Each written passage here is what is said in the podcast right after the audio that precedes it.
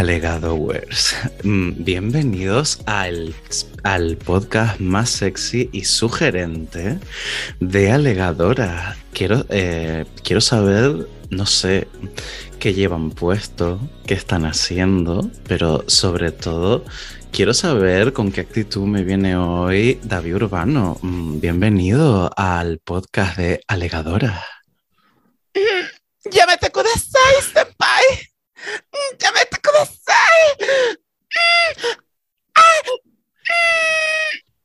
Ya, ya. Ya. Ya meté. Ya, ya, ya, ya. Eh, esta, esta fantasía japonesa, ¿qué, ¿qué nos quieres contar con esto, David? Bueno, se los contaré ahora. Cuando Vale. No vamos a hacer, no vamos a hacer spoiler, pero Hola, bueno, ¿qué tal, alegado Uber? Bienvenido. pero, pero espérate un momento que vuelvo porque aquí nuestra compañera se merece eh, la misma, el mismo recibimiento.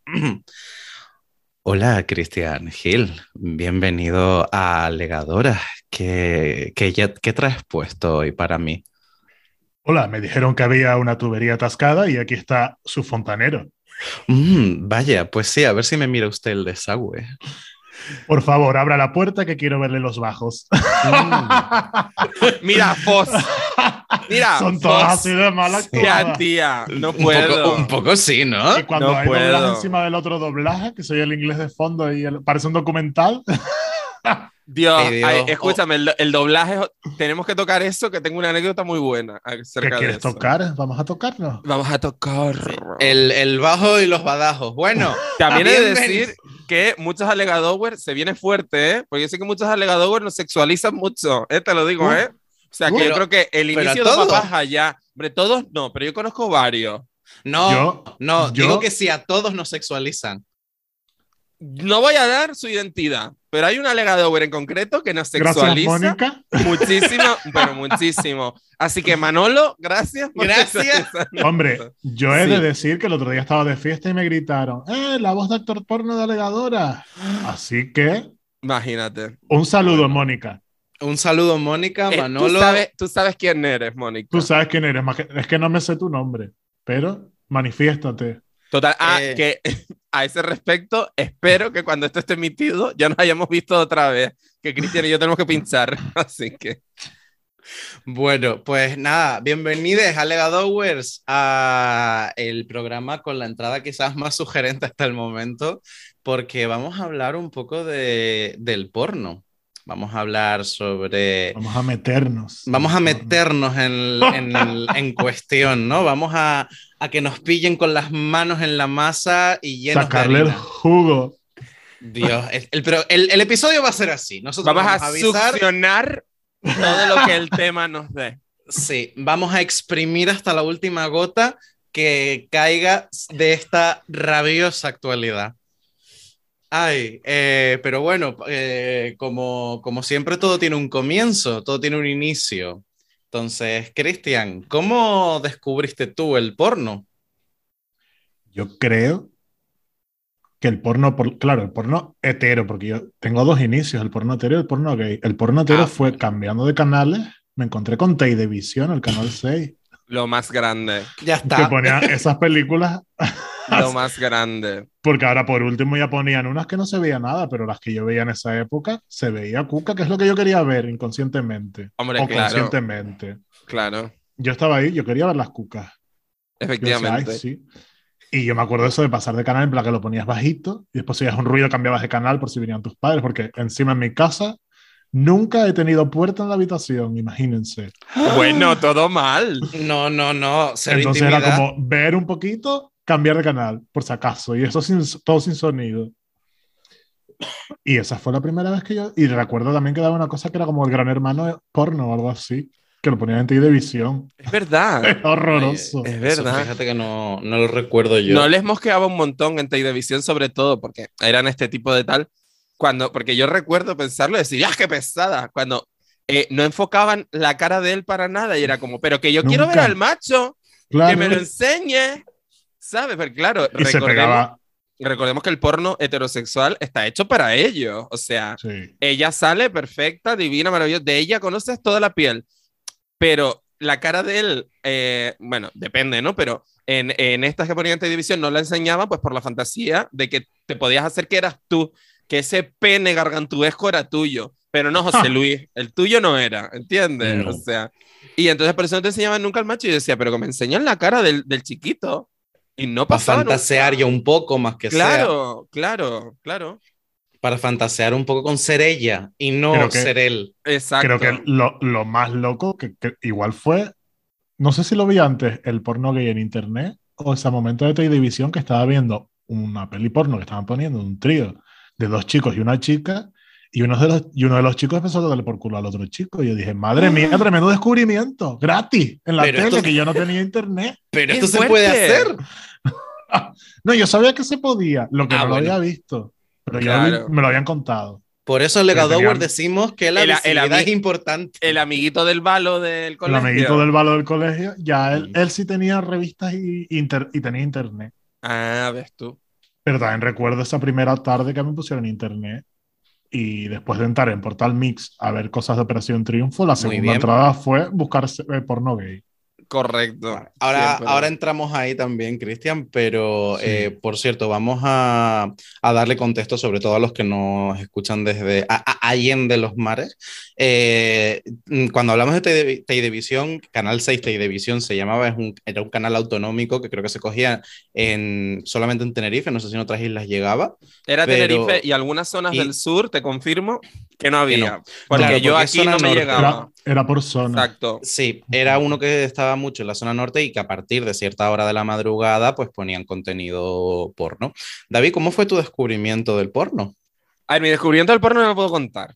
Es, esto es así. Igual Vale. se los contaré, o sea, no, no porque esté censurado en el podcast, sino porque, cariño, no tengo yo necesidad ahora mismo de buscarme yo aquí problema. Entonces, a la primera vez se lo puedo contar de viva voz. Igual lo contaré en algún momento, cuando hagamos un especial o algo, fuera, donde esté yo fuera de aquí. Hombre, yo, lo, puedo yo lo contar. puedo comentar porque si lo digo yo, ahí no se oye, ¿no? Correcto, venga, per- perfecto. Lo digo yo, lo que Sí, lo dilo, dilo. Maravilloso, me encanta la idea. No, no, no me lo ha contado bien, pero David yo creo que estuvo por la casa rebuscando Correcto. y Porque descubrió, ella que, jurona. Y descubrió que no solo vemos porno nosotras, que a nuestros padres también les gusta el sexo. Y la, la madre tenía una cinta porno en casa. Y además eres como muy tórrida, porque era como un rollo de un juicio raro. ¿Entiendes? Uh, sí. ¡Caso cerrado! Correcto. Es que era como muy tórrido. Yo no, yo no me iba a lanzar, yo no me iba a lanzar, pero a mí me pasó lo mismo antes que Televisión. ¿Ve? Ay, amiga. Corrupta. Corrupta Además, la, la mía tenía un argumento que era tan interesante que el porno ya acabó como en plan de yo la ponía un ratito todos los días y me daba miedo y la guardaba y la dejaba en la misma parte, ¿no? Justo, Pero ya tío, yo me quería ver pasaba el igual. final, porque Me era una igual. chica que moría, iba al infierno y le dijeron que si llegaba el demonio, hablando con el demonio, podía volver a salir. Pero para llegar al demonio tenía, tenía que ir pasando habitaciones que eran plan un trío, una orgía, Claro. una penetración anal, un Las no sé pruebas qué, de Hércules. y nunca llegar a, no sé si tendría segunda parte, yo nunca la vi llegar al cielo, al Ay, menos Dios. no al cielo tal, Ya, al la, cielo la, la orgásmico, al menos La fingi- ella fingía que llegaba al cielo orgásmico. Esperemos Bueno, que llegase en alguna de todas las habitaciones. Por su salud Ay, sexual espero que sí. estoy. Es que tuve COVID, chicas, y ya, ya estoy recuperada, pero me quedo asfixiada. Pues la verdad que sí, la verdad que por lo menos por su salud y por su disfrute esperemos que esto haya sido así en algún momento. Eh, pero nada, contada la historia, Escúchame, es que que- entró mi madre porque me está haciendo como unas cosas de los antebrazos de una, una movida ahí. Pero mira, escúchame una cosa, yo estoy impactada con el argumento. ¿Cómo no? No quiero volver a eso. O sea, el argumento de esa pobre bajando todos los círculos de- del infierno Además- dantesco, ¿entiendes? No me Eh, acuerdo cómo moría, pero moría como la típica estupidez de darse un cabezazo o algo así. Qué fantasía. Qué, fantasía. claro, estaba en español y a mí, después sí que entramos, pero a mí siempre me ha parecido más interesante toda la historia de cómo llegan a follar, que después cuando follan es como, bueno, A, B y C, no hay más. Es que se ha perdido un poco esa tradición. Ahora iremos, pero sí. Pero sí recuerdo la segunda vez que también fue muy interesante. Claro. Y es que eso fue porque uno ha sido friki siempre. ¿Vale? Entonces, Ya me te kudasai. Yamete Kudasai, realness 100%. O sea, claro, yo es que antes que el porno gay incluso, vi hentai primero. Un beso a Rosalía desde aquí, por si nos escucha Exacto, alguna vez. Totalmente. Maricón, Más, y es- eso sí que no es ético. más Eso que sí que no es porno ético. totalmente. Más que verlo, lo leí, tía, porque resulta que había, como bueno, en la librería a la que íbamos nosotros a comprar nuestras revistas de manga, antes en España había un montón de revistas de manga que han ido muriendo como eh, a lo largo de los años, pero estoy hablando de principios del 2000, ¿vale? Em, había pues eso, la Minami, tal, no sé qué, Anime Type, habían varias, ¿no? Y había un par de ellas también que eran de hentai, ¿vale? El hentai, por si no lo ubican, es eh, básicamente manga porno, ¿vale? Bien. Eh, y entonces yo recuerdo que mi amiga Lara en un momento dado fue como, claro, nosotros éramos menores, no nos iban a vender eso. Pero mi amiga Lara en un momento dado, mientras yo hablaba con la de la librería, está en el plan de, ah, pues sí, pues está, no sé, no sé cuánto y tal, no sé qué. Perdón, Lara, si estás escuchando esto, porque te voy a dejar fatal ahora mismo en este instante. Besito, Lara. Cuando salimos de la librería, veo que la nota había mangado una de las revistas hentai. Eh, eh, un momento. mangado ¿Ha una mangado revista manga? Ha mangado manga porno, Gracias, Cristina. efectivamente. Sí, efectivamente fue lo que ocurrió. Y yo quedé malísima en plan de, esto no está ocurriendo, o sea, perdón, ¿y yo qué voy a hacer con esto ahora? Pues resulta que recuerdo, además, eh, una escena como muy eh, específica, que era que, bueno, los típicos, los típicos rollos estos de manga, así está estupendo, mamá, perdón, alegado, alegado. Hablando de está divino. manga, Hablando de manga, estás haciendo una media manga. Mamá, sí está estupendo. ¿Qué?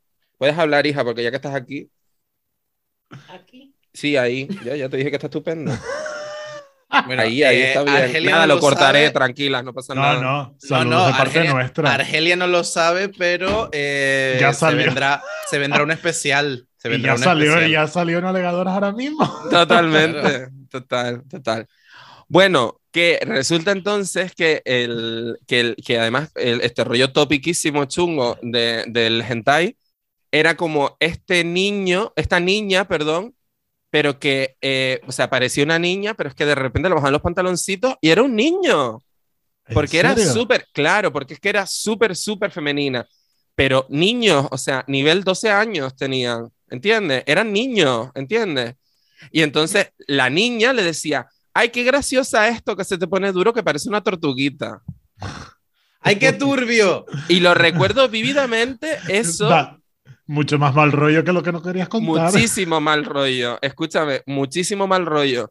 Pero bueno, luego habían como más historias, había una también de que como un señor que tenía brazos de pulpos, ya sabemos todos cómo esto acaba, o sea que tampoco era como tal. Y entonces era como, entonces claro, la hija puta de Lara me dijo, mira, esto, esta mierda para ti. Digo, no, porque es que no. Y en ningún momento se nos ocurrió que lo importante era tirarla, ¿entiendes? O sea, que la podíamos tirar y punto. No, yo me, yo me traje esa revista a casa como si fuera una bomba atómica, ¿entiendes? En plan de, Un fardo de coca. Total, pues la escondí detrás de un armario, ¿entiendes? En plan de, no, no, no, esto, esto no existe aquí, ¿entiendes? Mi madre no limpia aquí. Mentira, seguro que mi madre, si le pregunto ahora mismo, seguro que mi madre dice, mira, yo vi esa mierda 40.000 veces. Claro, seguro. Está, estaba mejor mi vídeo que esa mierda de la tortuguita. seguro, vamos. Seguro que sí. Y yo, mala de los nervios. Claro, entonces yo decía, ahí fue cuando a mí el porno me empezó a joder la cabeza, porque normalicé esa mierda. Normalicé los pulpos y normalicé los niños que se hacían tras tras. Todo mal. Es que, ¿cómo creen que yo voy a tener una educación sexual sana? Es imposible. Ay. Ya está, ya las he dejado Eh, muertas. ya sí, un poco- un nos poco quedamos sí. impactadas. Me ha dejado un poco impactada, la verdad. Pues Ah, nada, gracias Rosalía, gracias Hentai. Te Eh, quiero, bye. Pues nada, los comienzos míos es que ya lo, lo dijo prácticamente Cristian. Eh, yo el primer contacto que tuve fue con Visión también a altas horas de la madrugada, eh, en algún momento así.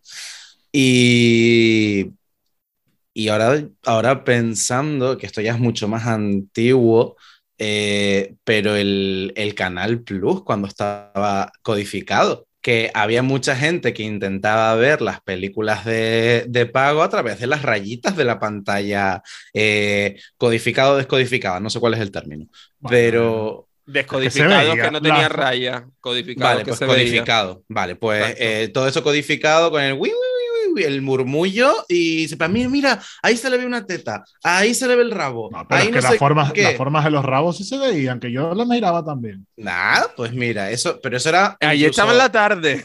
Previo, eso era previo a, a Televisión. Y, y luego, nos, ahora sí, David sí contó un poco lo del hentai, pero, pero tú, Cristian, ¿cuál fue el, el descubrimiento del porno gay en tu caso? Pues yo fui, ya, a ver, yo era, es que todo el mundo tiene como esa mala visión del porno, de que porque el porno es como esos, los mismos cuerpos, muy normativos, tal y cual. Pero mi experiencia fue la contraria, porque por un lado era, yo pensaba, a ver, pero es que los tipos de tíos que a mí me gustan, con 14, 15 años que empezaría a ver porno en internet, no son los que, no son los que a mí me gustan, los que a todo el mundo le gustan. Y de repente cuando entré en el porno descubrí que había muchas categorías. Y había tíos que sí me gustaban y decía, ah, es que hay más variedad que yo pensé que nunca, que esos tíos no follaban o no, eran, o no había tíos así maricones o yo qué sé. Ujú. ¿Sabes? Como un señores con más pelo o otro estilo de hombre, vamos, no. Que no estoy hablando, no es, no es la pluma, sino la estética. A lo mejor eh, señores más gordos. Claro. Lo normal no es alguien apetecible, no eran los gordos, por lo menos cuando yo tenía 14 años. Y ahora Vale. tampoco. Eh, ya. Claro que. A ver, es algo ah, raro. que cambiado tanto la diga- historia. no, por eso. Que no son los. Joder, Mm. no me sale la palabra. Mainstream. el prototipo de belleza, prototipo. sí. Ah, exacto. El canon. De, el canon. de que las niñas no van a forrar las carpetas con un cantante gordo. No, Exacto. con nosotras no. No. Oye, pues con algún. mm, A nuestro público tenemos, se supone, ¿no? Pues oye, Ahí sí. Pero ya Ahí no sí. fo- forrarán las carpetas de, de ir a repetir al médico de las de las recetas. Eh, y la fantasía que puede ser eso, una foto nuestra encantaría. alegadora, en plan, mira que vengo a repetir. Ay, ¿los chiquitos quiénes son? A Exacto. las alegadoras, muchacha. Y así, todo el rato. Me encantaría. La médica y las alegadoras me encantan. Yo las conozco. Yo las conozco. Mi, mi Una- nieto los sigue. Una viene aquí. Una viene aquí. ella eh, tiene, ella se está echando ya el, ¿cómo se llama esto? El, ay Dios, lo de la presión de, lo del corazón, lo de la sangre, el, El Ah, Cintrón. Cintrón. el cintrón. Ella viene a hacerse la prueba del cintrón aquí ya. ¿Quién, Bueno, yo sé- alegadora, alegadores, quién de las tres se toma ya el cintrón? Decidan ustedes. Eh, encuesta. Tic-tac. Encuesta, tic-tac. Si es por Bueno. vieja, yo. Porque soy la más vieja. Por seis meses. Ella. dos meses, dos meses. ¿No? Dos Por meses. dos meses, sí. Dos meses, exacto. Y que después la, la otra parte de. No solo que habían tíos que me gustaban que salían en el porno, sino que habían tíos más parecidos a mi cuerpo que también salían en el porno. Entonces, esa parte creo que también tenía una buena lectura de no ver que no solo podían follar los señores masados o superfibrados, porque además era la época del metrosexual. Era la época de chueca.com, amiga. Claro, todos los guapos eran chicos depilados y con, pe- con pectorales y abdominales. Lo que Sí. salía en chueca.com. No había espacio sí, para sí. pelo en el pecho, ni para barriga, ni. No, ni no la veía. Exacto. Yo tardé, yo tardé mucho en descubrir eso, lo de las categorías y todo eso. Yo, yo llegué bastante, bastante tarde. Pero sí que recuerdo del primer, de primeros contactos con parte de porno gay, ni siquiera eran vídeos. Yo, yo recuerdo. eh, Claro, lo mío fueron fotos también. Claro, Sí. yo recuerdo fotos, ¿vale? Pero que mm, vamos a eh, adaptar un poco la historia por la performance y porque yo sé lo que me digo. Pero yo recuerdo estar en casa de un amigo y, y de repente pues eh, tenía bastante libertad con, con, el, or- con el ordenador.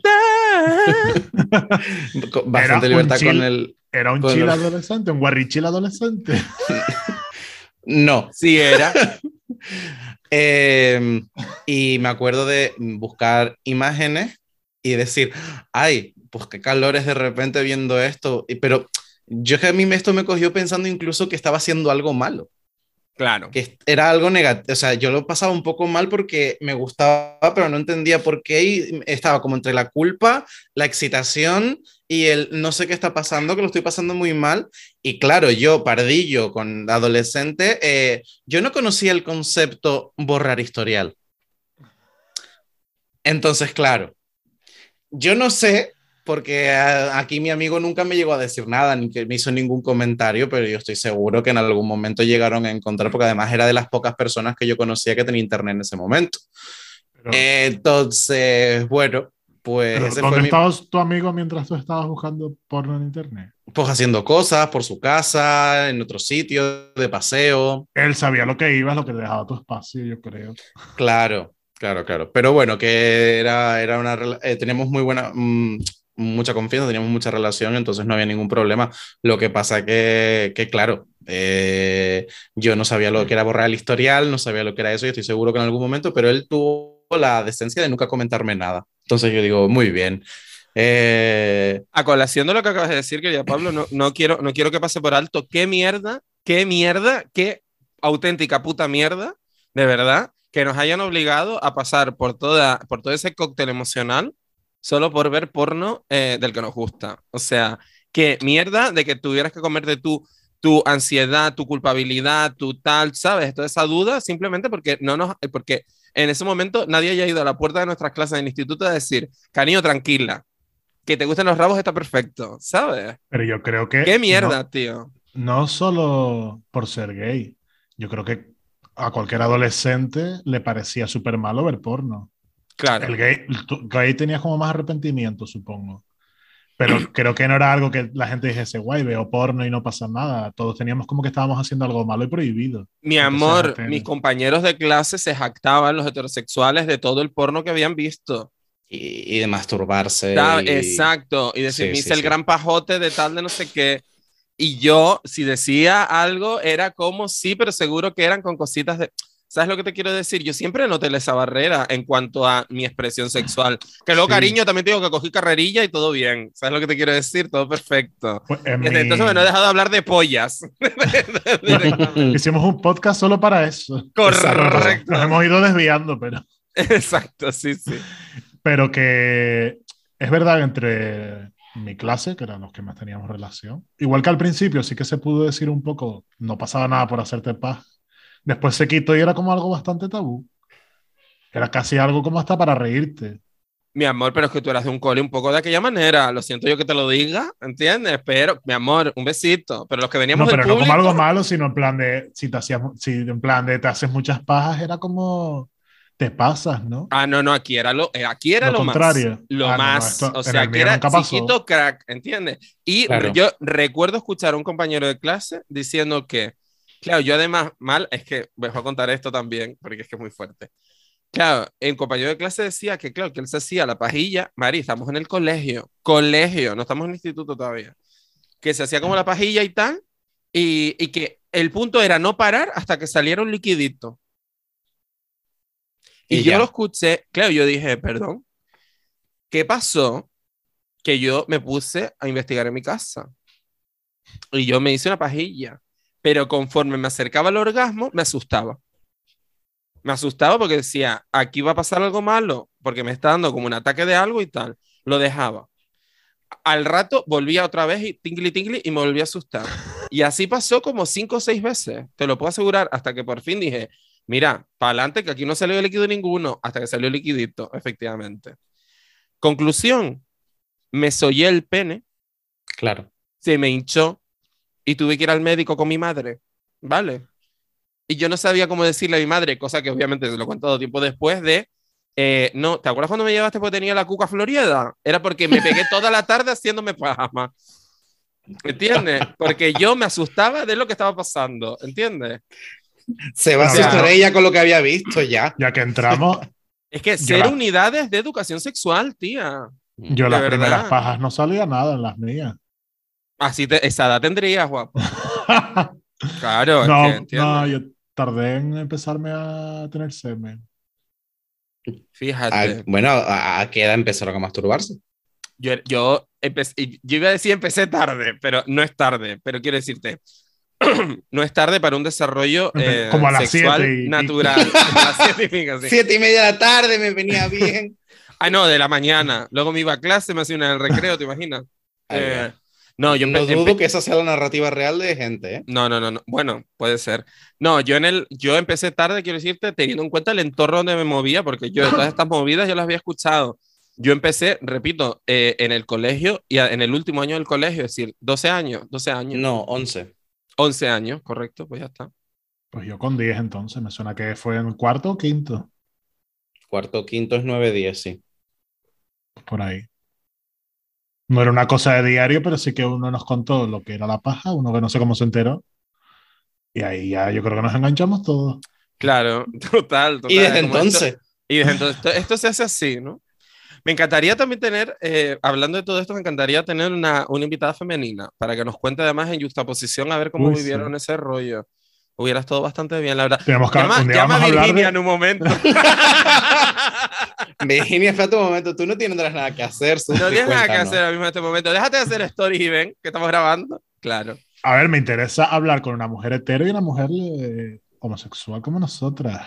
Es Los verdad. dos inicios tienen que ser bastante distintos. Sí, sí, sí. Pero creo que, creo, fíjate. Porque el que porno me- lésbico no es. No está diseñado para ellas, entonces. No, para nada. No, está diseñado para ellos por completo. Sí, sí, sí, sí. No sé, es curioso. Ah, y sobre la pregunta de Bueno, antes, por cierto, tampoco. brevemente rápido. Yo, eh, mi inicio con, con el porno gay fue una página web que tenía como mil categorías. O sea, es que era una burrada. O sea, eh, una burrada de categorías. eh, y eran, eran como un slideshow de estos, un, como una presentación de diapositivas Sí. de mogollón de fotos y ya está. O sea, y eran como por el gimnasio, eh, no sé qué, no sé cuál. Y al final, o sea, eh, se, habían tantas categorías que al final se hacían como súper mega específicas. En plan de maduritos en el jardín, ¿sabes? Rollos Vestidos de verde. Exacto, ¿sabes? Movidas en plan así que. Y luego, ya, cuando me dio como mucha cosa, fue cuando ya se empezaron a poner realmente cerdas, ¿entiendes? Pero realmente cerdas con las categorías. Y una- había una categoría que era smegma. Y yo dije, hasta aquí, me bajo. Exacto, ¿sabes? Dije, me bajo. Peor fue que yo no sabía de lo que iba esa movida. Dije, ¿ay, esto qué? ¿Esto es nuevo? Clic. ¡Ah! No, y tú, no, no, ay, no. esto suena a Pokémon, voy a mirar. Totalmente, es Lugma, es Megma, sí, efectivamente. eh, Efectivamente. El micro voló. El micro voló de la jugaste con él. Qué guapa. Es que guapa, de verdad, qué horror. Que Pues las, nada primeras, las primeras páginas. Es que me, ahora me desbloqueé el recuerdo. No veía fotos. Era, era una página que igual tenía varias categorías. Yo entraba en la de osos siempre porque en esa época yo tenía claro lo que me gustaba. Yo Ahora que siempre fui hedionda. A mí, y a mí para, para consumir porno, me Sí, gusta sí, un todo. poquito. Yo un poquito de todo. Yo de todo, lo- de todo. me llamaba osos maduritos, como rollitos más, como que pudiese ser el que te pone la gasolina, el señor de la bombona. O sea, que no fuesen todos Jesús Vázquez. Esos eran tus- fontanero. Es que esos eran nuestros ídolos sexuales, Mari. Mis ídolos sexuales, el panadero. Y los míos también. El mecánico del barrio. Totalmente. Todas esas cosas. Total. Y me acuerdo que era una página que te ponía, en plan, una peli porno, pero dividida a lo mejor en ocho partes. Bueno, no, no llegaba a ser ni, era a lo mejor una escena dividida en ocho vídeos de 30 segundos. Debías entrar a uno, esperar a que cargase. Yo cogía y veía uno que me gustaba mucho, les abría todos los enlaces en pestañas, en páginas, no había ni pestañas, y los dejaba cargando. Entonces a lo mejor me iba a ver otro. Y cuando los tenía ya todos descargados, me veía como cinco o seis del tirón, porque esperaba que se descargasen, imagínate. Imagínate, no, no, no, no. Se me hacía eterna la paja y también tenía que estudiar un fisco. no, no, yo eso, yo a pura imagen, la verdad. Todo mi inicio fue a pura imagen. Y la verdad es que no recuerdo cuando di el salto a los vídeos. No lo recuerdo. Supongo que habrá sido simplemente un desarrollo natural, pero creo que sí, pero no lo recuerdo. Todo lo recuerdo. Y luego Como otro del cine mudo al. total. Y pero luego sí que un gran cambio que un gran cambio que ocurrió de mm, en, o sea, en, en mi, en mi desarrollo eh, pornográfico eh, fue el Ah, buscador, el buscador Ah, de el porno. buscador. Exacto. eh, yo y usaba uno que se llamaba Porn MD, Porn MD, ¿no? Y que bueno, creo que todavía existe. Creo, y que sepan ese, idioma. Voy a ver. exacto. Y ese era eh, que te hace, te hace como una búsqueda de en toda, en un montón de páginas, ¿sabes? En plan de pues, O sea, XTube, tú me estás X diciendo hamster, tal, no que no sé existe. Tú me estás diciendo que existe un rastreador de porno. Correcto, sí, sí, sí, sí. Es más, o sea, ¿sabes para lo que yo lo uso un montón? Pues, por ejemplo, a mí me encanta un actor que se llama Paxton Wheeler, ¿vale? Me gusta muchísimo. O sea, es una cosa quiero verlo. loquísima, búscalo. Es el Jackson, perdón, Jackson Wheeler. Bueno, de hecho es uno de los protagonistas de la famosa In Front of My Salad, ¿sabes? Esa famosa escena. ¿En sí. serio? Real, real. Right in front of my salad. Right in front of my salad, pues es uno de los flota. Eh, el, el activo, de hecho, el activo de esa escena. Eh, no, pues me gusta muchísimo el chico. Ah, hay guapo, momentos. es guapo, ¿eh? Sí, hay momentos en los que tiene como el pelo largo, otros cortos, está más gordo, está más flaco, pero no sé, me parece buenísimo siempre. Y entonces, por ejemplo, el PornMD está súper bien cuando quieres buscar, pues eso, escenas de este actor en concreto, ¿no? Y entonces yo entré ahí, PornMD, Jackson Wheeler, lo pongo estupendo, maravilloso. Venga, abro este, eh, este cuando estaba más gorda, este cuando estaba más flaca, este el pelo largo, este Los pelos que- teñidos. el pelo, el pelo teñido. Y yo me gozo de Jackson Wheeler a saco Paco. Que esa es otra, si quieren, eh, la verdad que se nos está quedando un poco eh, un podcast muy onanista. Pero aquí iba a introducir una pregunta, guiño, guiño, codo, codo, introducir, em, que creo que también es interesante. O sea, ustedes no han notado que, porque en mi caso es así, que, que es como, el, como eh, el timing de la paja, ¿sabes? Es cada vez más largo. ¿Sabes lo que te quiero decir? Porque claro, cuando yo era adolescente era como un rollo de "¡Ah!", ya, ¿sabes? Como los conejillos, ¿sabes lo que te quiero decir? Y ahora es como, ¿cuánto- a ver, 10 minutos, no tengo una paja.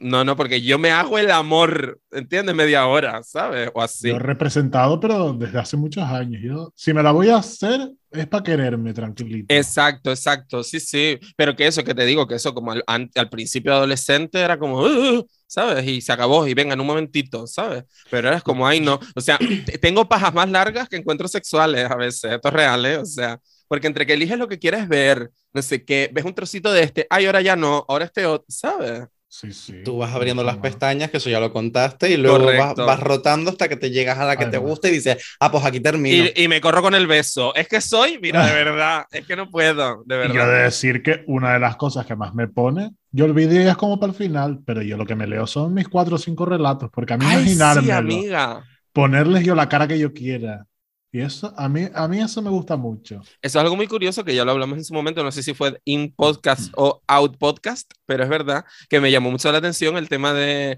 de yo me leo mis relatos eróticos. Fíjate que yo no, yo prefiero, yo cuando la hagan peli.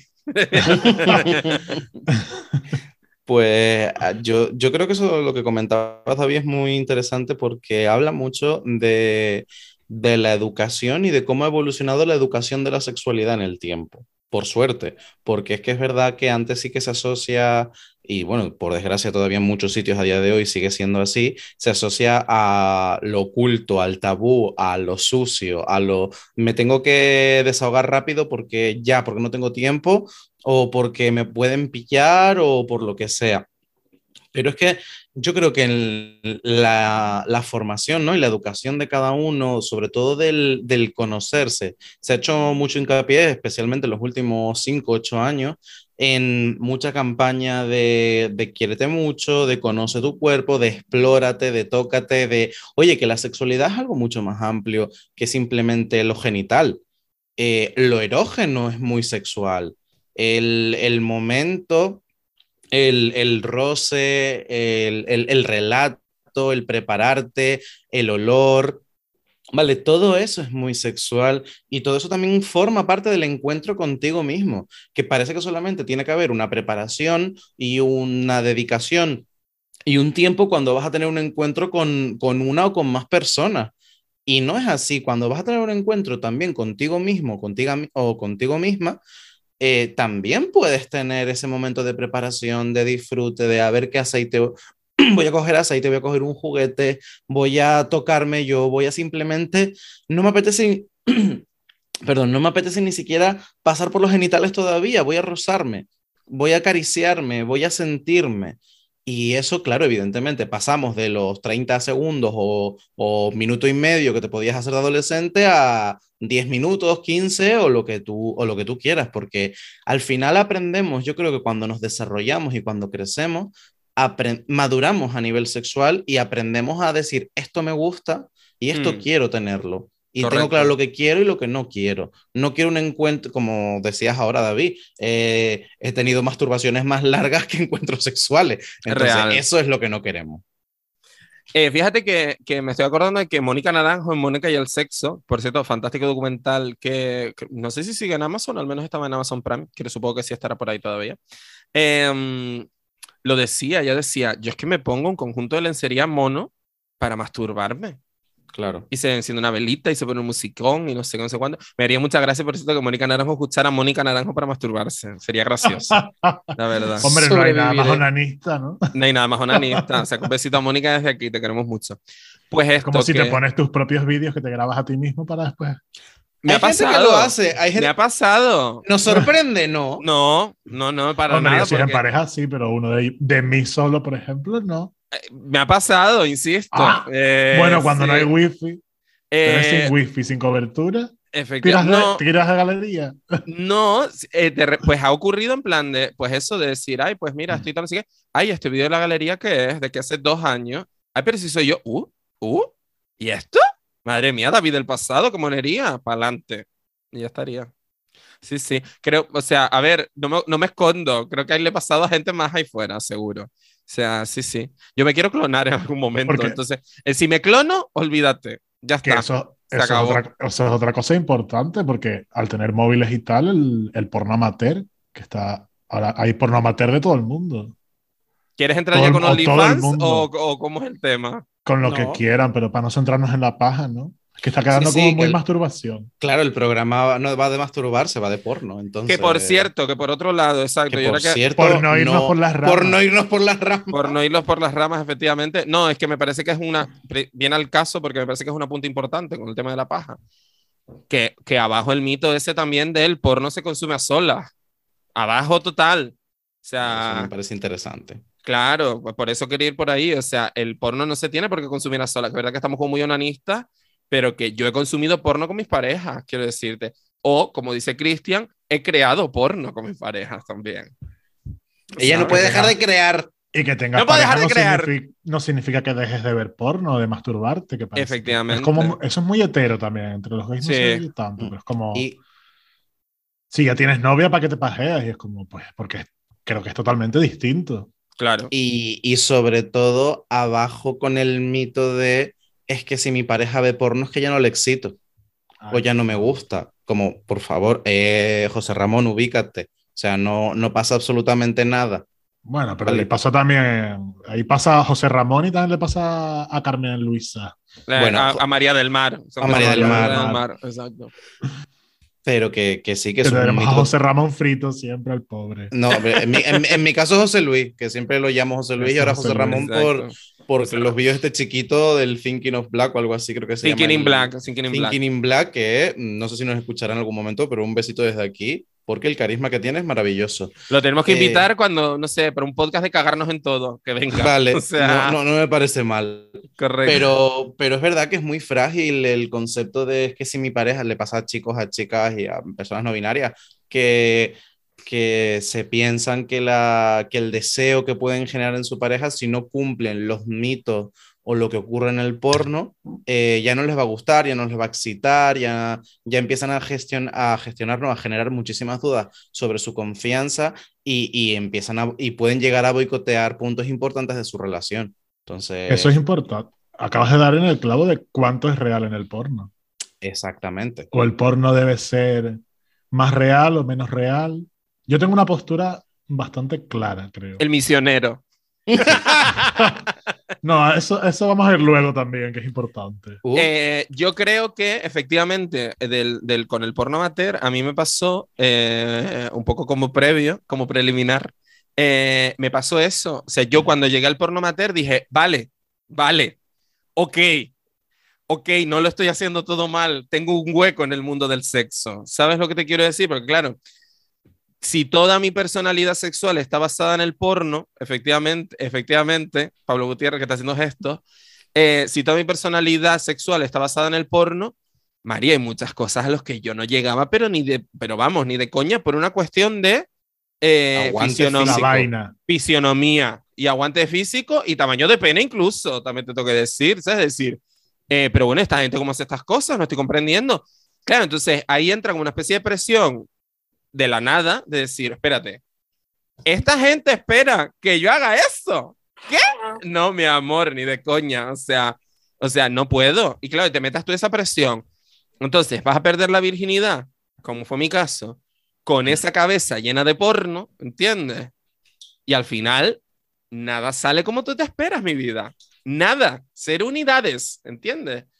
Y claro, sales de allí diciendo, es que no sé follar. Entonces, yo quiero también enlazar, a ver qué opinan ustedes de... eh, eh, ¿Será quizás eh, de el, el dicho este de nuestra generación de las primeras veces siempre son horrorosas? Quizás es porque venimos primero infectados de porno. Porque en mi caso yo sentí que fue un poco así. A ver, No yo no estoy de acuerdo. Yo No. creo que, que no solo nos infecta el porno, nos infecta todo. Vale, o sea, yo lo amplío. A Creo Cristian que- el COVID, para empezar. A nosotras no, de momento. Ya estoy pero- buena ya. Bueno, no sé. Esa es tu opinión. Tú Ya siempre, has estado de buen- días. Tú siempre has estado buena, Cristian. No nos engañes. senpai! ahora. Tengo mi público.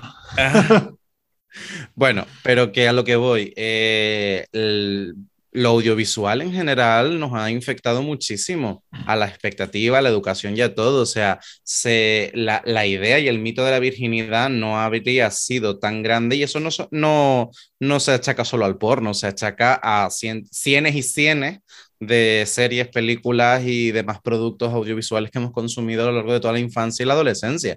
O sea, eh, sobre todo además es, es un, es, un, es un rol que está mucho más marcado en las mujeres que en los hombres, porque se le achaca mucho el tema de la virginidad, el, y cuan- cuando, eh, para empezar, no existe, es un, es un constructo, es un constructo que no existe y que es ter- terriblemente eh, culpabilizador y otras Igual. cosas más. Perdona que te corte, Sí. pero el día que invitemos a algunas chicas para hablar de lo de los inicios, creo que el tema debería ser la virginidad. ¿Qué es la Mm. virginidad o dónde, cuándo la pierdes? Y ahora sigue, Pablo, no te corto. Gracias. Pero no, no, me parece un apunte muy interesante y me gustaría escuchar también en el, en el programa este punto de vista desde el otro lado. Pero, pero yo creo que, que al hilo de lo que decía David, es muy, es muy importante que el porno nos puede influir, nos puede infectar, sí, pero creo que también no es, no es solo culpa, entre comillas, del porno, es un poco cosa más de, de la industria. Y ahora te quiero escuchar también lo que opina Cristian, pero aprovecho para adelantar que yo no estoy de acuerdo del todo con que todas las primeras veces sean malas. Pero Uh. mm, Vaya, Para el eso lo, capítulo de las primeras veces. lo hablamos después. Pero Bueno, final- de los finales ya hablamos, hicimos un capítulo. Faltan de las primeras veces, de las cosas. pero Cristian, ¿tú qué opinas? ¿Él crees que el porno ha influido en, en ese, en, esa en ese concepto de vivir nuestra sexualidad o lo que, o lo que plantea David, las expectativas? Yo creo que influye bastante, pero igual que influye eh, le- cuando vemos sexo en las series que no son porno, una parte, algo erótico en las series, por ejemplo, Perfecto, sobre todo en el, en el sexo gay. Pero yo creo que la solución no tiene que ser cómo hacer el porno o cambiarlo o hacerlo más realista. Sí, creo que lo principal debería ser educar, igual que educamos para que tú saber que Spider-Man no, no puedes trepar por las paredes, tienes que saber que el porno también es ficción y está dramatizado y está mejorado para que sea más apetecible visualmente Muy y bien. no lo puedes reproducir porque no eres el señor con el pollón de 25 centímetros. 100%, amiga. Eres Manolo y te mide 13, 14, 15, que es lo normal. Exacto. Sí, sí. No, o sea, no. ¿Sabes? Yo creo Yo- que eso no va a luchar contra el porno, va a luchar porque hay una educación y que cuando tú vas a ver porno ya sepas lo que vas a ver. Exacto, pero es que yo le achacaba todo esto a la educación que no hemos recibido, desde Sí, luego. sí, yo, sí, a mí el porno me parece maravilloso y de hecho me parece una fantasía. A mí me parece toda una fantasía y el porno desde la performance es maravilloso. ¿A qué, qué quizás sí le pedía al porno, pero que ya hay? O sea, quiero decirte, más inclusividad, pero es que ya hay. O sea, quiero decirte, yo ya al porno no le puedo pedir nada. O se me ocurren pocas cosas a las que le pueda, le pueda pedir ya. Quizás, bueno, quizás el machismo y desde luego esa, es nuestra, esa no es nuestra lucha dentro de nuestro porno, quizás, ¿no? Pero, pero yo creo que al porno no le puedo pedir más, o sea, en ese sentido. Eh, pero claro, yo lo, yo, yo lo que digo es que en base de que hay una educación o hubo una educación sexual súper eh, pírrica, ¿sabes? En nuestra, eh, en, en, nuestra adolescencia, donde igual debería de quizás el, el, el Estado o, o quizás o quizás nuestros padres, la familia, no lo sé, el, el, estamento que sea que se tuviera que encargar de estas movidas, hubo una, una educación sexual tan, pues, nula, porque además yo soy de los privilegiados, porque mi madre siempre habló, habló de sexo de forma, pues, bastante, bastante abierta y tal, pero no de sexo gay porque no sabe. Entonces. Eso iba a decir, porque yo en mi colegio Claro. teníamos muchísima educación sexual, cada cierto tiempo teníamos clases, pero nunca nadie entró más allá del sexo heterosexual. Es que ese es el punto. Claro, entonces, entonces jóvenes, maricones, bolleras, bisexuales y otros eh, seres de nuestro colectivo. ¿Y qué hacemos, Mari? Es que aquí te enseñan que, o sea, y, y, y, y vamos a ver, o sea, lo normal es que te enseñen del sexo de, de forma reproductiva y científica. Eso para empezar. Eso para empezar. Y luego, en segundo lugar, si eres de los, de los agraciados, como es el caso de Cristian, que has tenido una educación sexual, siempre va a ser heterosexual. Entonces, o siempre fue heterosexual. Yo sé que ahora mismo hay bastantes personas y colectivos que están intentando cambiar eso, ¿sabes? Pero en su momento fue así.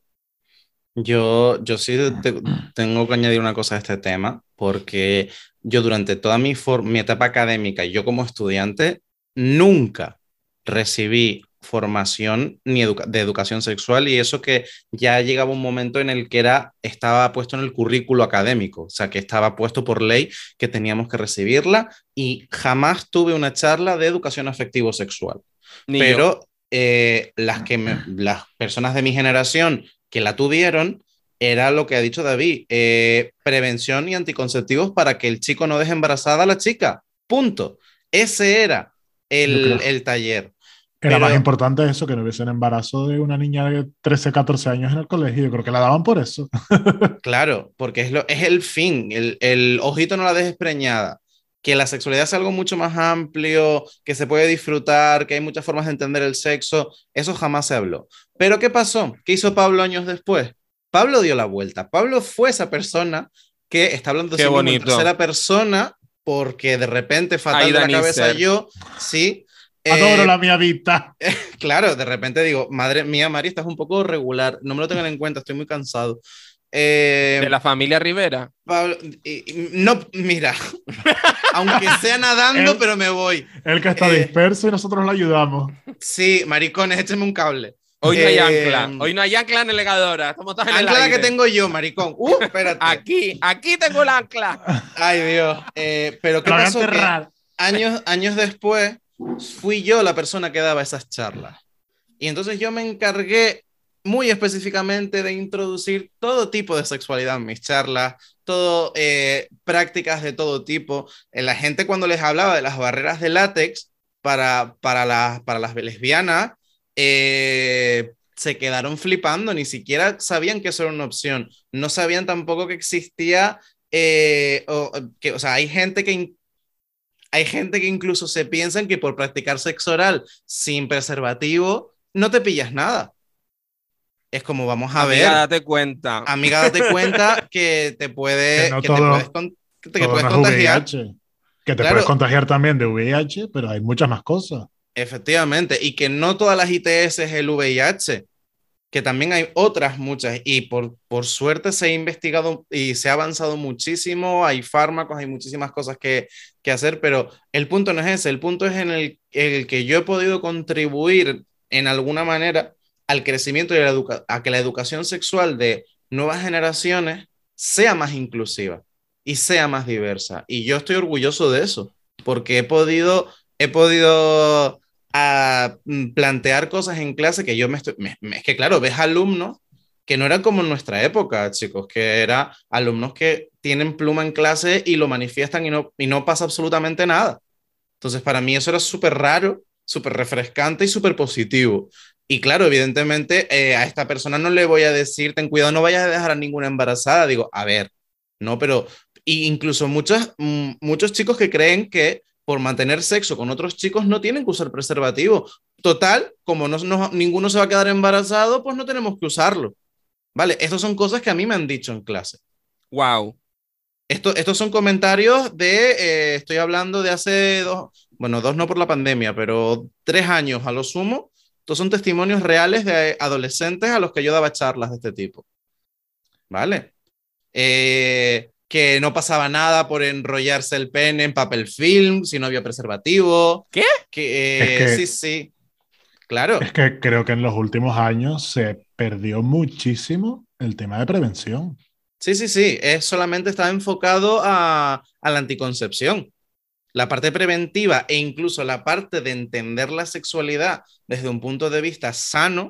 O sea, muchas personas no consideraban que la masturbación era un- una actividad sexual. No, no, no, eso es una actividad que... ¿Y No qué es sexual. repostería? No sé. Claro. ¿Sabes? Es que vamos. Pero es eso, que no lo consideraban un acto sexual si no había una segunda persona implicada. Y yo, pero vamos a ver. Es que Pero bueno, que es verdad que, que es muy importante el papel y lo que hemos avanzado en cuestión de, de incluir todo tipo de orientaciones, de sexualidades, de identidades y de prácticas en estas charlas en centros públicos y concertados y privados, que, se, que no se hace, se hace menos, sinceramente, pero que deberían incluirlas también, porque sus alumnos también dejan a chicas embarazadas y se pillan ITS también. No ¿Vale? veo yo a la pureza de María todavía dando cursos, dando charlas de esa. Pues Da- se dan. Dale tiempo. ¿Te dan Se la dan- pureza? Muy bien, se la dan. Yo no quería mencionar a nadie, pero en Pero la pureza. Ah, yo sí. se dan. Yo sí que soy dan- del sur y aquí no hay privados. En plan, de, para dan. protegerte, antes de nada te presignas, dos padres nuestros, y te vas para el cruising. No, Exactamente. pero se dan, se dan. Tengo constancia de que se dan y que no están nada mal enfocadas. ¿eh?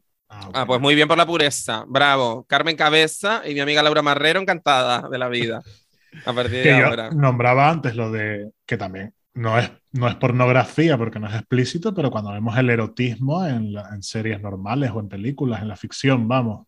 Perfecto. Y por ejemplo, lo de la prevención, que se ha perdido mucho en las campañas. eh, tú te ves élite, no sé si lo hemos hablado en otros capítulos, pero nunca nadie coge un condón en la mano. No. Pero bueno, bien. élite, todo mal ya. Es que te Ya, ya, pero bueno, está dirigida a un público, se supone que adolescente. Se Sí, supone, porque sí, al sí. final la vemos los señores de 30 para arriba. Claro, pero a ver, es que élite todo mal, pero es que luego Sex Education, todo bien. O sea, quiero Ya. decir, eh, bueno, todo bien. Plaqueen un par de cositas, porque, Pero bueno, en bueno, fin, nadie es pero vamos a entrar ahí. Exacto, pero por lo menos esa parte, lo que cumple con el nombre, o sea, lo que intenta, eh, lo que intenta hacer con el nombre, lo cumple, ¿no? Que al final, que luego ya sea un adolescente el que esté dando consejos sexuales y no tiene ningún tipo de formación, eso ya es otra cosita, un besito. Pero eh, lo cumple, por lo menos en un condoncito, hablan del tema, tal, o sea, bien, bien, ¿no? Que Sí, pero además, yo lo. Eso está muy bien, pero yo lo que quería entrar, por ejemplo, porque siempre me, me sorprende mucho, porque bueno, el sexo hetero, pues siempre tiene su parte tal de que, bueno, se tapan, que tú sabes que no follan así, tapados hasta la cabeza.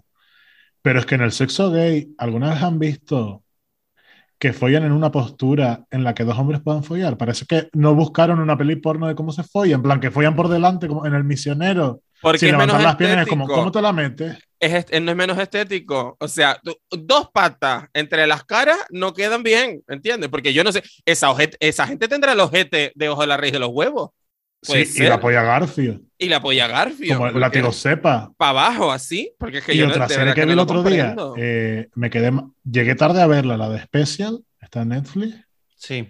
muy buena, me encantó la historia, no he visto la segunda todavía. eh, eh, bueno, el protagonista, el- por el que no lo haya visto, es un chico con parálisis cerebral, Cerebral. un Sí. chico gay de 29 a 30 años que empieza a tener sus primeras relaciones sexuales, a emanciparse, lo demás. Todas las relaciones, cada vez que folla con un chico, es como, eh, hola, ¿a quién se la mete? ¿Yo a ti o tú a mí? Ah, tú a mí. Se dan la vuelta y se la mete y es como, ¿qué? Mira, No pasa, creo no hay que, y creo preliminares, que no aquí pasa voy a nada. hablar, espérate un momento, creo que voy a hablar aquí por el 90% de homosexuales del planeta. Ajolá, Mari. Ajolá, sea así siempre. Que sea decir, ah, sí, vas a meter, ok. No, nunca además es así. Nunca no, hay una es así. no le ha dado tiempo a tener una erección. Es como, están hablando en plan de, están hablando de otra cosa y dice, bueno, follamos. Se da la vuelta y se la mete y es como, ¿qué?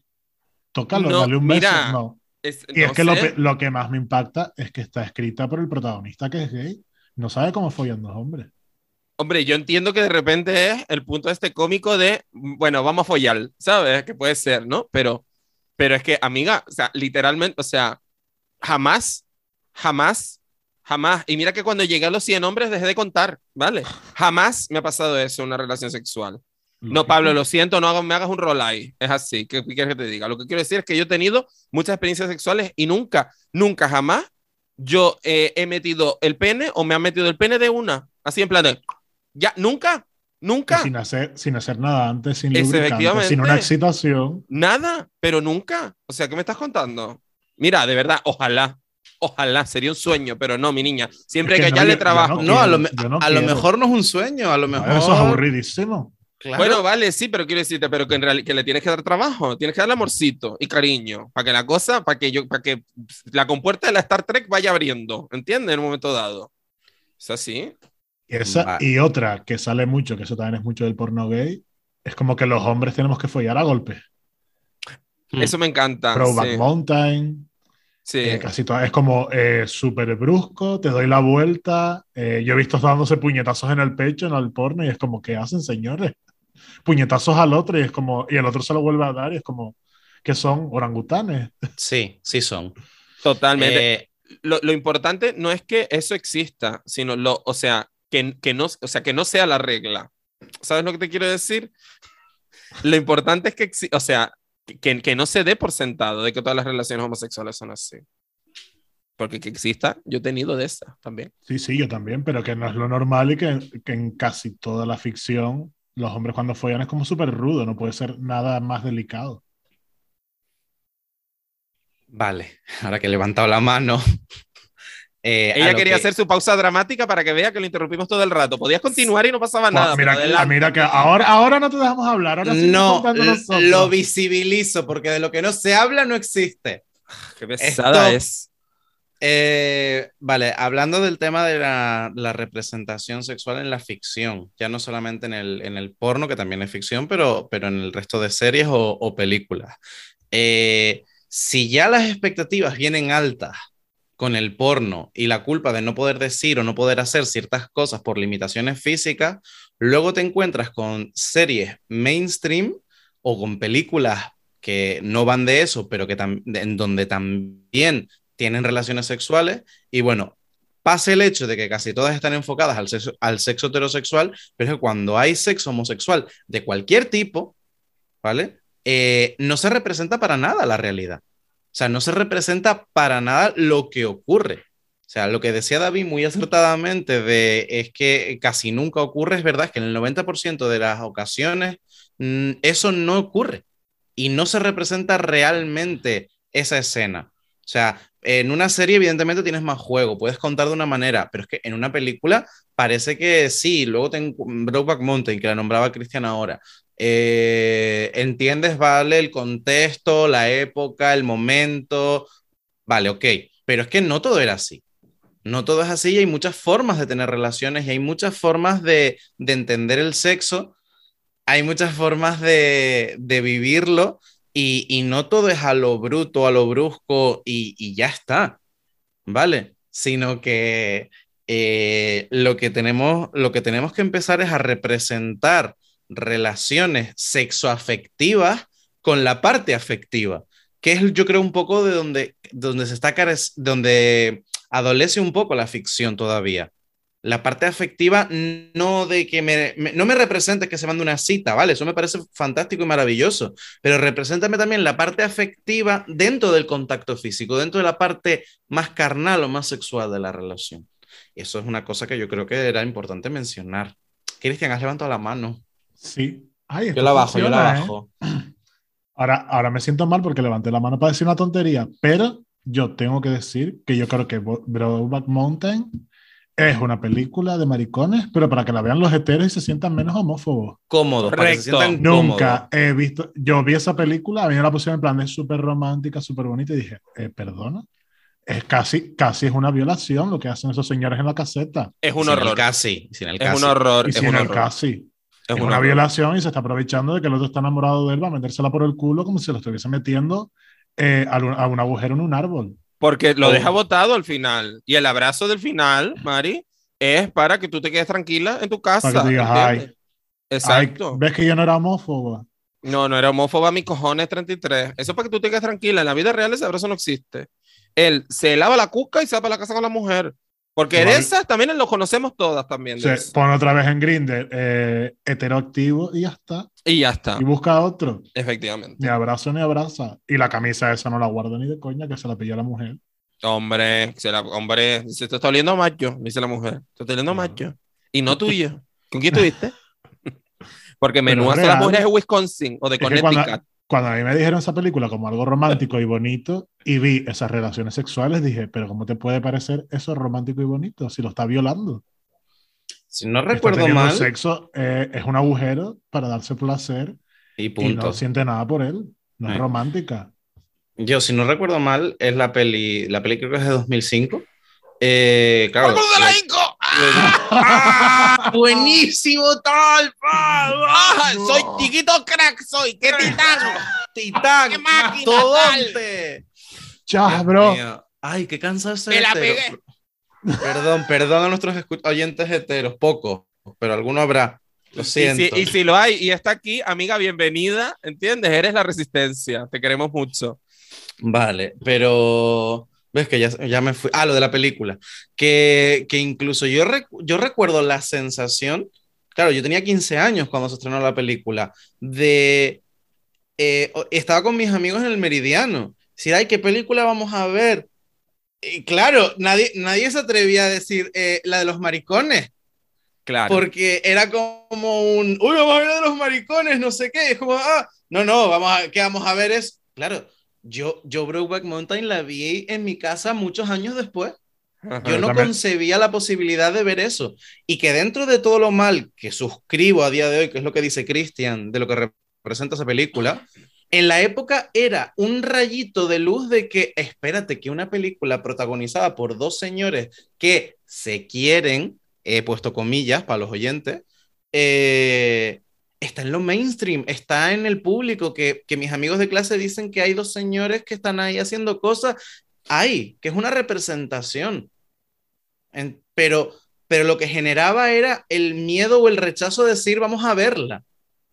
Sí, y es una representación, pero al final de que eso, lo que yo decía, que el sexo gay tiene que ser una cosa súper bruta. Y mala, claro, de claro, macho, claro. Como de macho. Yo creo que la representación en la ficción nos ha costado un poco. Nos ha costado un poco Nos Y si sigue no- costando, y ¿eh? nos sigue costando. Claro, claro, sí, sí, desde luego. Pero creo que nos ha tocado. Bueno, como tú dices, ahora vemos rayitos de esperanza, quizás, ¿no? Eh, por cierto, leí un artículo esta mañana que creo que es un big spoiler de Euforia, pero tengo muchísimas ganas de ver la segunda temporada para cagarme en todo, básicamente, así que ahí lo voy a dejar. Em, es que me acabo de acordar. El punto, eh, creo que lo hemos tratado mal, o sea que nuestra visibilidad en la ficción se ha tratado siempre muy mal, porque eh, si bien en estas últimas épocas, bueno, estamos teniendo aquí cositas y tal, no sé qué, si nos remontamos, o sea, Brokeback Mountain, todo mal. Queer as Folk, si lo ves hoy por hoy, A eso iba. es terrible. Pero es que te diré más, si ves Looking, también que es una serie más o menos eh, cercana en el tiempo, ¿no? De HBO y tal. Eh, claro, al principio, esto como todo, ¿no? Yo me acerqué porque era de maricones. Entonces, como es de maricones, hay que verlo, ¿no? Entonces yo lo veía y decía, bien, todo bien, pero es que luego, eh, cuando le empiezas a dar un poco vueltas a, a- a la cabeza y empiezas a mirar, dice, Dios mío, es que muestran a los personajes homosexuales en toda esta serie como criaturas terriblemente desgraciadas. Y no somos desgraciadas. Algunos Nunca sí, pero otros no. ¿Sabes lo que te quiero decir? Es como a lo que me, o a lo que me estoy recordando, ahora me estoy acordando ahora mismo de eh, Sufri y eh, Snowfay, cuando vino por aquí, Virginia y Nieve, que dijeron que eh, en las películas de Boyera siempre una de las dos muere. Pues esto un poco igual, ¿sabes? Quiero decirte, de los maricones siempre somos unas desgraciadas, ¿entiendes? Y es como, mira, hay de todo. Y A la ver, que no es activista tiene VIH y la que no trabaja en un hogar para personas LGTBI. Es O sea, como vamos a parar un poco. Los negros salen en las películas para ser de esclavos, es cuando hacen el papelón, y los maricones salimos para tener VIH. Totalmente. Cuando, cuando nos dejan, porque si no cogen a Sean Penn, que es un actor heterosexual. Pero, También. eh, pero creo que ahora hemos llegado al punto de que ya tenemos representación y ahora ya los maricones podemos ser los malos de la historia, los buenos, podemos It's a ser... Sin. It's a Sin sí. es la mejor serie que he visto yo, que nos trata súper bien. Yo creo que está. incluso Pose también. Bueno, Pose, claro, pero Pose no diría que es de maricones tampoco. Creo Bueno, que no decir hay- que Pose es, es de maricones colectivo. es del colectivo y más de las personas trans. Mm, Sí, pero Yo- bueno, que no de sabe la ello. persona trans solo como la sufridora No, claro, sí, sí, que desde está luego. el personaje, pero hay otros que no. Exacto, sí, sí, desde luego, por eso. Pero que yo creo que sí, que Pose y, y, y It's a Sin, It's a Sin es una puta fantasía. Porque además te lo muestra todo, te muestra el ser maricón es muy divertido, como una cosa que además nuestro grupo de amigos siempre hemos dicho, ¿no? Ser maricón es divertido. Yo no querría hacer otra cosa que no sea maricón, ¿no? Imagínate, si eres maricón y te mudas a, a eso, a Londres, a Madrid, es que es como- Claro, es que es lo más. Pero también tiene su punto de drama, pero es que también se ve en It's a Sin cómo ellos se sobreponen al drama y siguen buscando el color, ¿no? Dentro de, dentro de todo. Y es precioso, Pablo, mi amor. No, es que yo no he visto It's a Sin y yo digo que quiero verla, pero no me siento emocionalmente preparado para verla todavía porque me han dicho Bueno, que es muy dura. pero- Es dura, Entonces, es dura, pero es una fantasía, Pablo. Pero es de esos dolores, te va a doler, pero te va a dejar tan bien. O sea, te va a doler, pero. te pero va a doler bien. Sí, Vale. te va a doler bien. Vas a decir, Dios mío, esto es un dramón, pero qué bien todo, qué guay, ¿sabes? Y es, es muy bonita. It's a Sin La- es muy, muy bonita. bonita. Nosotros tengo la vimos pen- hace poquito. Yo la Hace tengo pendiente y quiero verla, pero es eso, que quiero estar un poquito más estable yo. Pero una cosa que me viene muy al pelo y creo que es muy importante eh, remarcar, que lo hemos dicho cuando estuvieron, estuvieron aquí Virginia y Nieves, lo hemos dicho creo que también de pasada en otros podcasts, pero es que ya que estamos hablando de esto, por favor, eh, las personas LGTB necesitamos historias felices. Las necesitamos. ¿Vale? Porque yo, eh, yo me desarrollé mm, en posadolescencia y la parte de la juventud buscando películas, como decía David, eh, simplemente ponía gay o ponía LGTB yo digo, ay, voy a verla. Y es que era todo un drama. Todo era drama. Yo, yo, yo desarrollé parte de mi, de mi orientación sexual asumiendo que hay que sufrir para ser persona LGTB. Porque todas las películas, todas, me las veía en páginas y en cosas así. Yo me las veía y es que todas. VIH, sufrimiento, conflictos familiares, alcoholismo, adicciones. eh, parece que ser LGTB va, va ligado a eso. Y, y de verdad que, de verdad que no. De verdad que las personas LGTB nos merecemos historias felices. Y, y historias diversas, o sea, lo que decía Cristian antes también que es muy acertado. Eh, tenemos villanos LGTB, tenemos eh, personas que son seres de luz LGTB y tenemos personajes de mierda que son LGTB y que son fantásticos como personajes. Y yo, Arroba Javier Maroto, un besito. y yo siempre fan de eso, siempre fan de que un personaje esté bien escrito y bien construido. Pero me van a permitir la licencia de pedir para nosotros y para el colectivo historias felices. Por favor, estoy cansado. Y miren que saben que yo soy muy fan de Shonda y sus dramas, pero estoy muy cansado de. Pero para de los que- heteros, que los maten a de- ellos.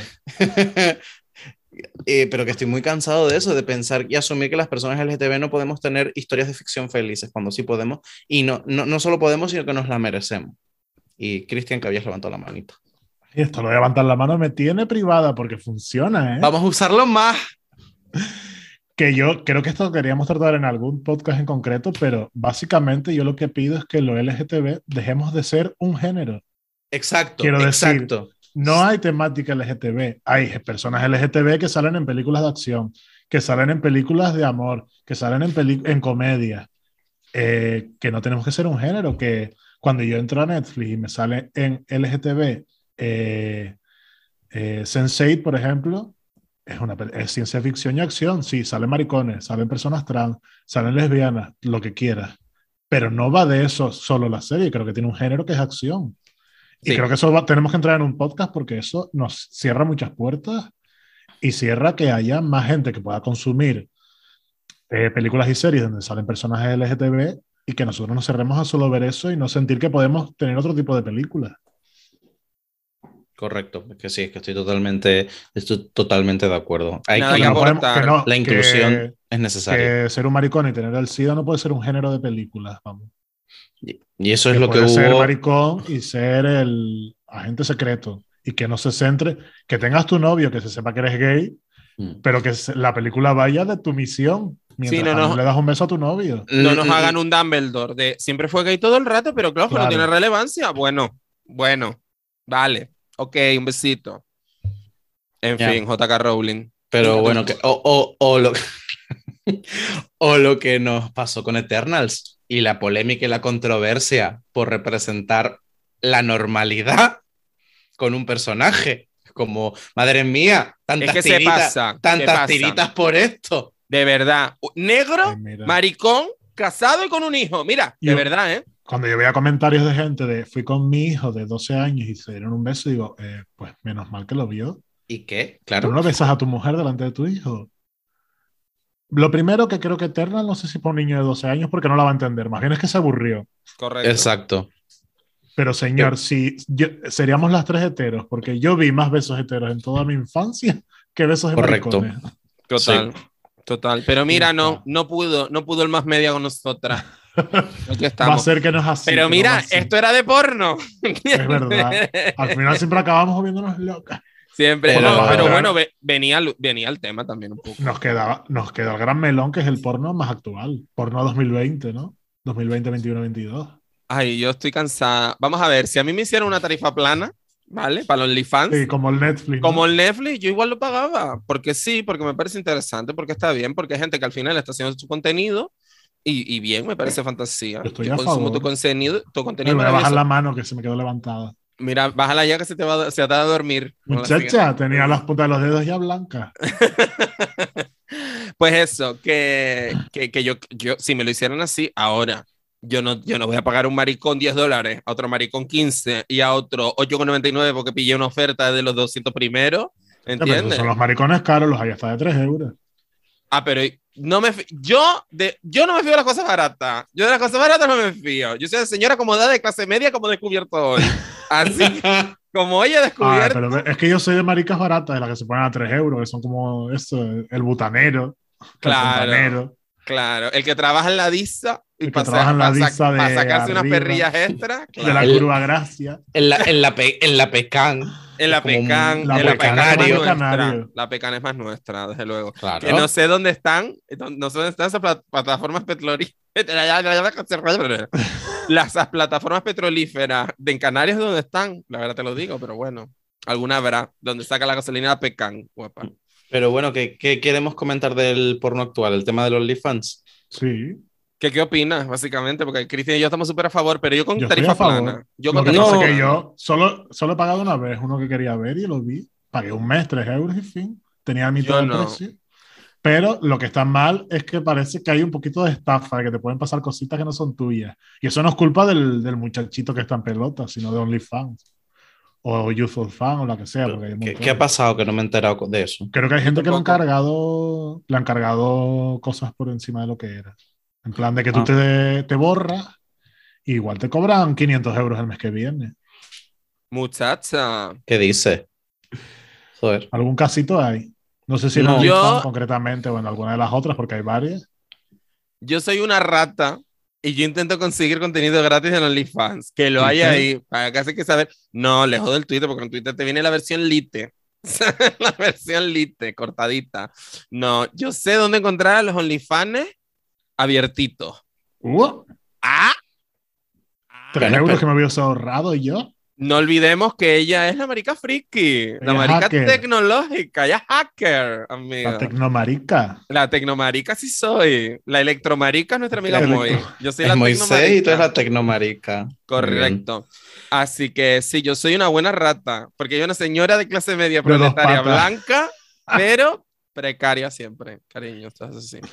Hombre, yo muy, muy rapidito, el OnlyFans es que no, no he consumido nunca y no tengo, eh, no tengo ni una, o sea, no me parece mal, ni bien, o sea, no, no tengo una postura así clara respecto al tema. Si hay alguien que quiera hacerlo, no le está haciendo daño a nadie y es consensuado y consentido, pues chicos, si hay gente que quiere pagar para ver tu contenido porque es un contenido que tú haces, pues me parece muy bien. De hecho, yo creo que, si no me equivoco, el OnlyFans un, eh, está muy asociado a día de hoy al porno, pero creo que la plataforma en sí surgió para que la, para artistas, pues cantantes, pintores, eh, etcétera, puedan ofrecer contenido eh, más exclusivo, ¿vale? Y que, y que la gente pague por ello de una manera como más privilegiada o más, no sé, como de que no sea simplemente, pues que estás mostrando un producto que has elaborado tú y que lo y te lo has currado tú. Entonces, al final, eso yo creo que se ha extendido también a la parte del porno, que sigue siendo lo mismo, ¿no? Siguen siendo personas que se curran su producto de alguna manera, que puede ser un OnlyFans de mm, Canchanchan o uno que se prepara la iluminación, que se prepara el setting, que no tengo ni idea, que me imagino que, me imagino que habrá de todo, no lo sé. Pero, pero bueno, que si hay gente que, que como, como dije hoy en el grupo de las amigas, la gente con su dinero hace lo que quiere. y, y si tienen la- ese poder económico y la libertad de hacerlo, pues para adelante. No, no sé. Chayo- Yo creo que es que Chayo no me gusta tanto un macho como para Claro. suscribirme. un- Yo que, mes, yo que soy rata y, yo que soy rata y vago. Entonces, como sé que lo puedo encontrar online, mm, mira. Ay, yo era un macho en concreto que seguía mucho tiempo por Instagram y si son fan y lo tenía a mitad de precio, pues por 3 euros. Me quito yo la eso. Como que me temía a mí la comidilla por dentro de ver cómo tenía la cuca y el culo. Claro. Bueno, Digo, pues ¿Y mira, yo te, por 3 te euros. me quitaste la curiosidad? Sí. Bastante. ¿Y qué tal? Un- como cinco o seis veces me quitó la curiosidad. Pero ¿y qué tal? ¿Te- ¿Cumplió tus expectativas? Sí, la verdad que sí. A ver, no Mira. tengo grandes expectativas. Era más curiosidad que, que una expectativa grande o pequeña. Era Pero por ¿cómo de grande era su expectativa? No, era normal. Vale. Bueno, pues chico, ¿quieres que te diga, Pero- chica? Llega, mira, llegas un momento en la vida, llega un momento en la vida de todo marica que lo poquito agrada y lo mucho disgusta, cariño. Ni gorda que, to no, ni gorda que tape, ni larga que tope. Efectivamente. Ahí está, súper a favor. Eso Pues- siempre. Pues bueno, chicos, yo creo que hemos hecho aquí un repasito, un repasito del porno, de los inicios, del consumo. Ay, pensé que ibas a bajar más la cámara. No, no, no. Era para enseñarles que yo estaba en el vacilón de Yamete Kudasai y llevo la camiseta de Bunny. Nada, ya está, eso era todo. Ay, em, nada, eso, que hemos recorrido el porno pues por los inicios, pues anécdotas, nos hemos dado también una parte en el tema de la masturbación y, y un poco también el porno más actual y desenfadado que nos ha traído las redes y la pandemia. Conclusiones para alguna conclusión, algo que quieran cerrar y destacar, chicos, Cristian. Nada, perdona, es que ya, yo estaba ya en Twitter ¡Ella! buscando ella, porno. ella estaba buscando porno ya. Ella sabía lo que Porque quería no hacer. su hablado del, del- del porno que hay en Twitter. Pero eso queda para otra. Es verdad. Eh, yo solo que, como conclusión final, pues ya lo que ya hemos dicho un poco, ¿no? Que aquí lo Que viva el importante porno. Es la, es la vida del porno. Bueno, que viva el porno para empezar y cada uno lo consuma como quiera y pueda. Siempre, por supuesto, que sea porno legal. Vale. Eh, sí. Ni, ni esos vídeos de, ay, pillaron una pareja follando o lo que evidentemente todos estamos pensando, no. Eh, eso no, ¿vale? Mm, que, de resto que viva el porno y que viva la performance y todo fantasía. Pero cariño es educación. Educación para saber cómo consumir el porno de forma responsable, para saber que esto es una fantasía, como dice Cristian, tú sabes que no puedes trepar por las paredes, pues cariño, tampoco puedes hacer tú el helicóptero de cuatro puertas, por ejemplo, ¿sabes? ¿Qué es eso? No lo sé. Bueno, ya vamos a Búscalo en el buscador. ¿Cómo Seguro que encuentras una categoría de Escri- helicóptero. escríbeme un DM y te lo enseño. Arroba urbanosferas por si hay alguien interesado. De repente, cariño, pues ahí, ahí estoy yo. Yo sí acepto fotopollas como perra de Satán. Yo todo yo- perfecto, la y verdad. yo también, ¿eh? Cristian también. O sea que, pues, no voy a, yo no voy a ser boba tampoco. efectivamente, las tres aceptamos fotopollas. De hecho, mira, si no son vergonzosas, los pueden mandar directamente a arroba legadora. Pero que no sea de ver una vez, porque si no solo la ve una. Claro. Claro. Entonces No, tiene que hecho, dejarla en la mándanosla a nuestro perfil. Alegadora. o No, no, no, al nuestro privado. personal. Si lo mandan a legadoras, la tienen que mandar tres veces. Claro, es mucho trabajo que nos la mandan al nuestro, al Es su- personal. Es- Ella no quiere ella es decir que una cuca. Ella no quiere decir que vi una cuca para que nadie se entere. Jesús, ten cuidado, se boba, muchacha. A favor, comparta con sus hermanas. Mándelo a arroba legadoras, esa buena fotopolla. Y ya De tres en tres. De tres en tres y punto. Y si no, lo dejan en el chat ahí. Total, ¿qué más da? Fija. Nosotros no la vamos a vender ni nada. Ni nada, muchacha, ve tú. Y ya está, a, nue- a nuestras seguidoras, por cierto, que son las más activas, porque realmente con nosotros hablan mujeres todo el rato. Los señores nos escuchan porque los datos están ahí, pero las que hablan son ellas. Así que eh, ustedes, no- ustedes, si tú me quieres mandar una fotopolla de tu novio o tu marido, también a mí me va valiendo. Puede ser opción butanero, ya saben que a mí me encantan los butaneros. Totalmente, nos encanta, nos encanta. Esto es así. Así que, chicas, anímense. Y ya está. Ese es mi speech. Esa es tu conclusión. Pues muy bien. Cristian, ahora que ya has salido de Twitter y vas a volver a entrar dentro de un ratito, ¿algo para concluir el episodio sobre el porno? Eh, es que yo creo que es un poco lo. Ya es rematar lo que dice David, que ver que el porno es ficción, que no te lo tomes como una guía y que lo disfrutes. Muy bien. Yo simplemente me sumo a lo que han dicho mis compañeros y que no nos olvidemos de que el porno no es educación. Y más el porno como está planteado de forma actual, eh, el porno no puede ser la fuente principal de educación de nuestros adolescentes y por desgracia lo sigue siendo. Así que ojito con esto porque la sexualidad es muy amplia y, y hay que disfrutarla a cualquier edad, siempre que sea consentido y mayor de edad para estar hablando de relaciones sexuales. Y bueno, Básicamente eso, que el porno no es, no es una fuente educativa y que se exploren, que se quieran, que se cuiden y que exploren su sexualidad, que es muy importante. Tóquense, tóquense, maricones. Mm, mm, Todo. Mm, heteros, lesbianas, bis, tóquense todos, por favor. Bueno, sí, maricones es una generalidad que usamos mucho en este podcast, pero ahí entran Bueno, todas. pero, chica, y nosotros Maricones también. en personas para nosotros. Maricones Exacto. personas para nosotros, efectivamente. Sí, igual, sí, Que a- igual que la palabra amiga engloba a todo. Los géneros, efectivamente, pues, correcto. eh, maricones Sí, sí. engloba a todas las sexualidades. Pues muy bueno, Legadowers. Eh, voy a recuperar el tono del inicio para despedir el programa. Así que, Da- David, no, David, no me, no me jodas el cierre, David, ¿eh? De verdad. Venga, di, dilo del llamete ya, venga. ¡Llámete Kudasai! Al. Ya. Muy bien, ya he terminado. Que me ahogo por marico. Y encima se ahoga la marica. me Bueno. ahogo por payasa. Pues nada, eh, bueno, queridos Alegadowers, espero que hayan gozado y disfrutado con este episodio. Nosotros somos David Urbano, Cristian Gil y Pablo Gutiérrez. Y ahora esperamos que sean ustedes más que nunca los que disfruten y aleguen con nosotras.